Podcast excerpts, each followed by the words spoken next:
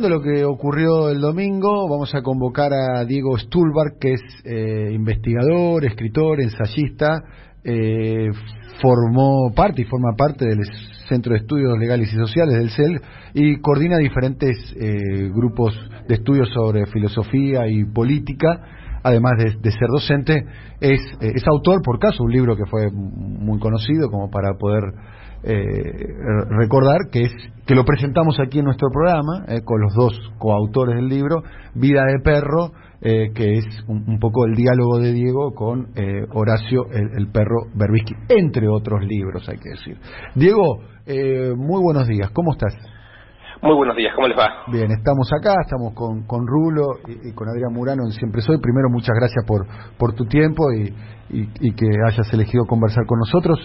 Eh, bueno, queremos escucharte. ¿Qué, primeras reflexiones eh, haces a propósito de, los hechos ocurridos eh, eh, el domingo en las primarias, Diego?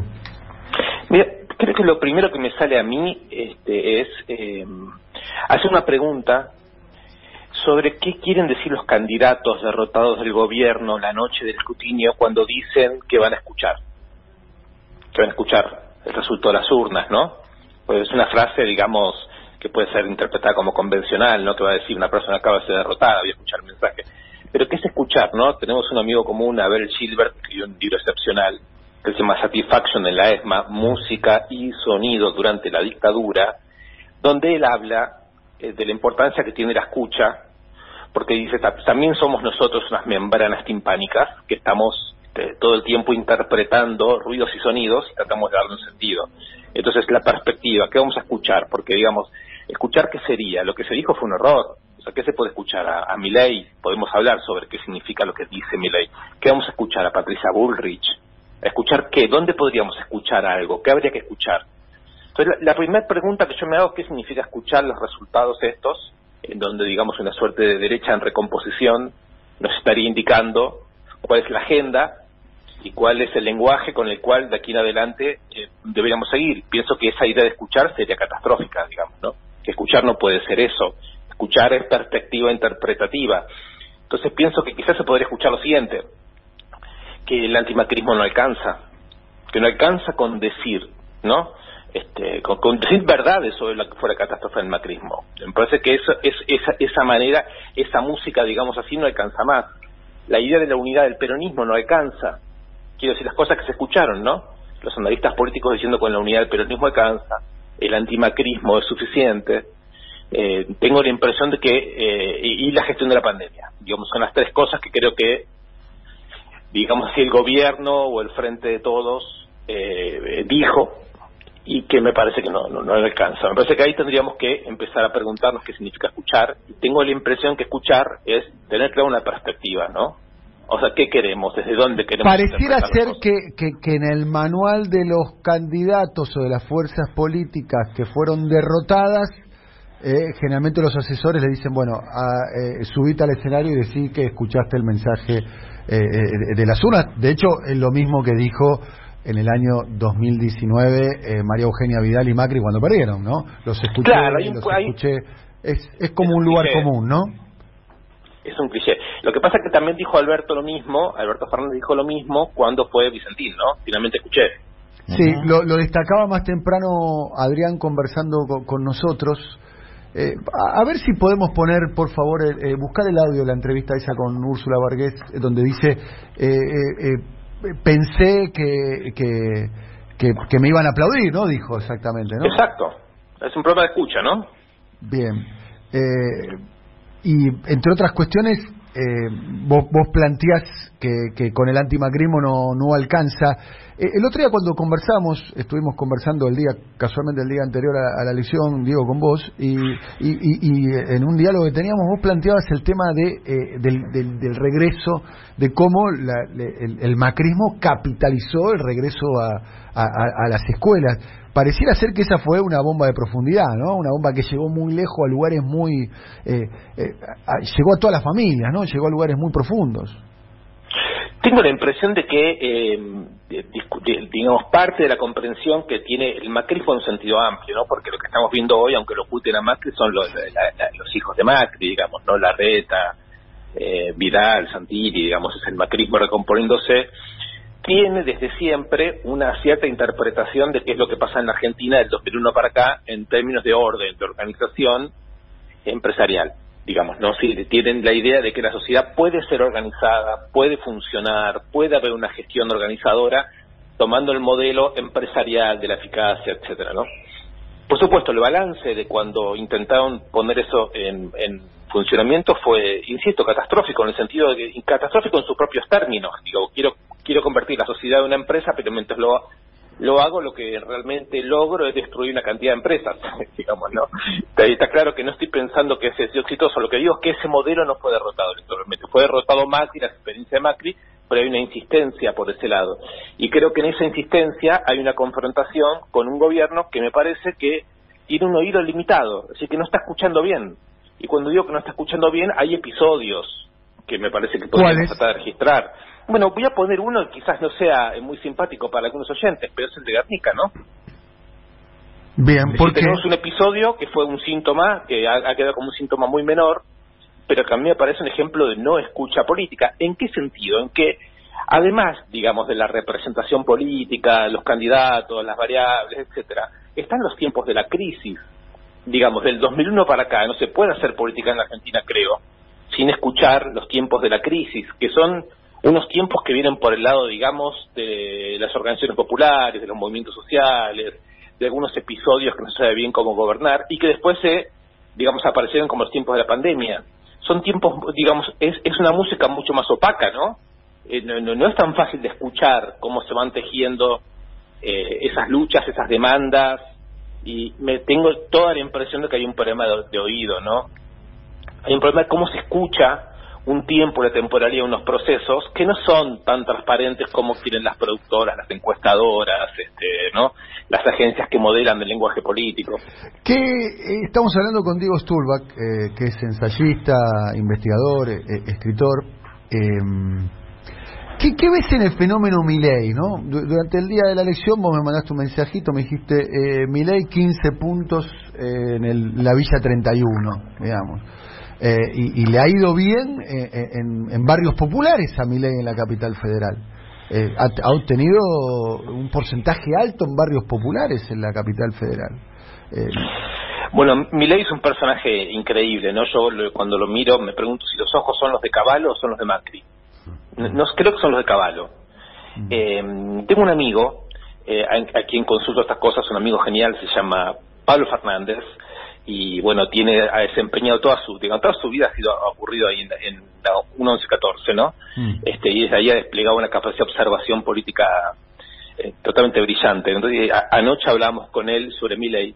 ¿Él vive en la 1114?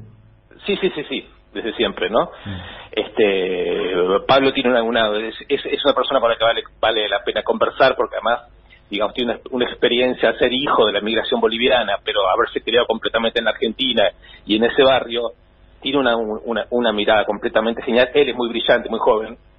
Y lo que me contaba que de, su lectura, eh, de Mira y ayer, era una, una lectura más del tipo libidinal, de qué pasa con las energías, de lo que podríamos llamar todo lo que está inhibido eh, en sujetos que eh, notan que su racismo, su clasismo, su patriarcalismo, digamos, está siendo eh, reprimido, inhibido. Es decir, no se puede hablar de esas cosas. Mm. Entonces, al parece un traductor, ojos azules, cabalísticos, digamos, de caballo, eh, educado, que argumenta, que argumenta rápido, que encuentra en, las redes sociales, sobre todo en las redes sociales juveniles, un humus para su constitución discursiva, y que hace pasar algo que desde el punto de vista de la racionalidad política convencional de la democracia entendida parlamentariamente es imposible de escuchar.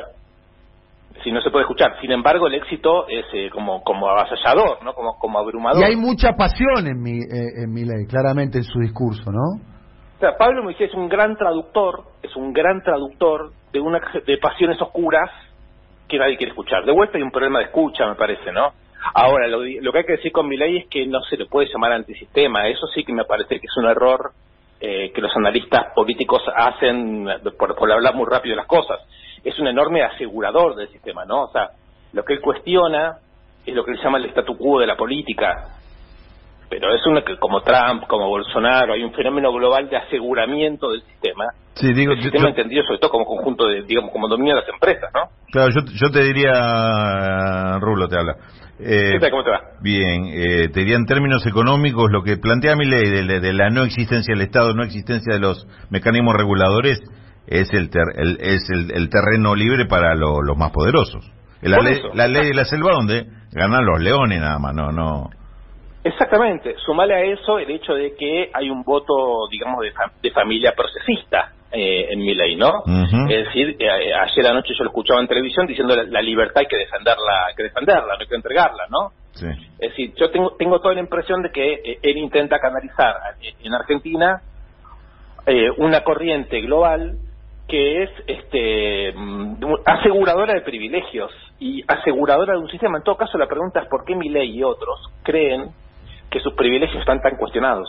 ¿De dónde sale este lenguaje no antimarxista, antisocialista, que parece como de la Guerra Fría, ¿no? Como si uno se preguntase, ¿pero dónde ven tantos marxistas? Sí, el anticomunismo que plantea es un anticomunismo de, de, de, cine norteamericano en la década del 50, ¿no? Por eso, por eso, eh, en, medio eh, insólito, ¿no? Sí. Eh, claramente. Eh, ah, la, la pregunta, ¿no? Y, y, y, un poco para, para, para, abordar el tema Milei, estamos hablando con, con Diego Stulbark.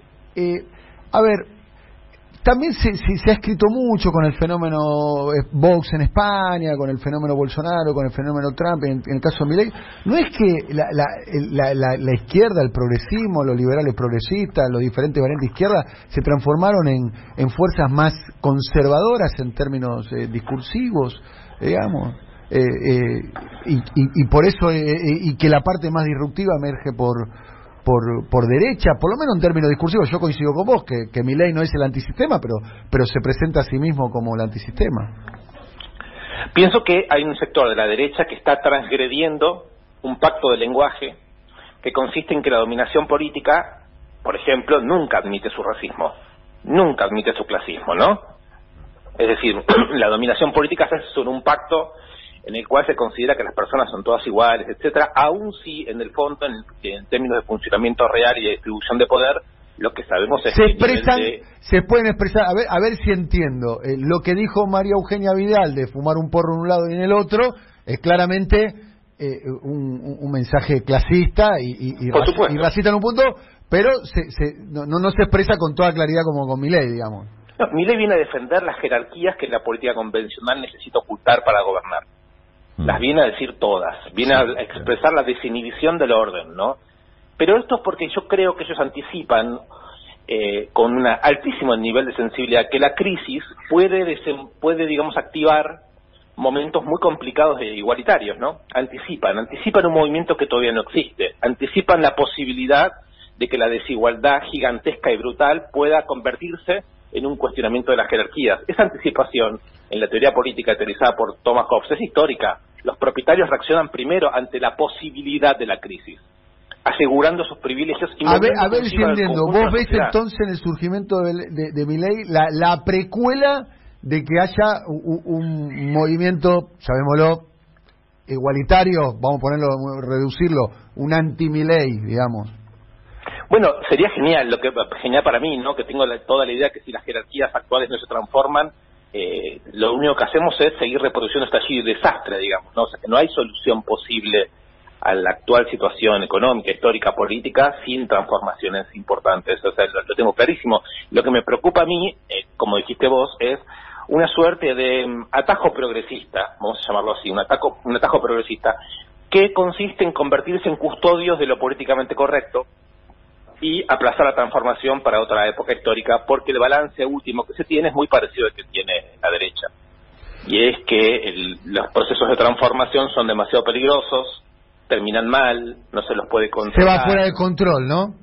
Exactamente. Bueno, siempre eh, el peronismo siempre se concibió a sí mismo como el partido del orden, de alguna manera, ¿no? Que podía garantizar de, alguna manera eh, eh, el orden, ¿no? Eh, bueno, es, el corazón dualdista o es el corazón conservador del peronismo que siempre también tuvo su conflicto con el hecho de que dentro del peronismo también hubo, vamos a decir, no quiero ponerme a hablar de historia, pero hubo un John William Cook, Sí, claro. Y eso, también el peronismo tuvo sensibilidad en los momentos en donde habían sujetos cuestionadores. William Cook, la resistencia, las formaciones especiales. Claro, o sea, hay eh, Los 70, eh, la renovación en algún aspecto peronista, el, el kinerismo, ni, hablar para mí, ¿no? Yo fui contemporáneo del kinerismo, ¿no? También.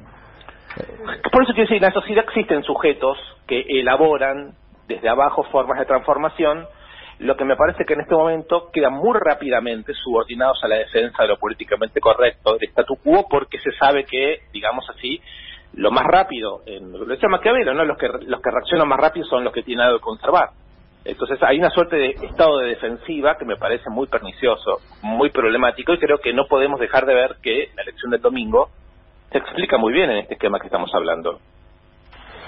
Diego, te agradecemos el contacto con nosotros, eh. muchas gracias eh, y además gracias porque sé que cada tanto escuchas el programa y bueno, gracias también por un lujo tenerte como, como oyente de alguno de los segmentos. Un abrazo muy grande. Sí, sí, los escucho mucho. Abrazo, abrazo y gracias a ustedes. Gracias. gracias. Diego Stulbark es investigador, ensayista, filósofo, forma parte del Centro de Estudios Legales y Sociales coordina grupos, estudios, diferentes grupos sobre filosofía y, política, ¿eh? es autor de varios libros, uno de ellos, el más conocido, Vida de Pedro, Vida de Perro, que es el, diálogo que tuvo con, con Horacio con Horacio Berbisky, eh,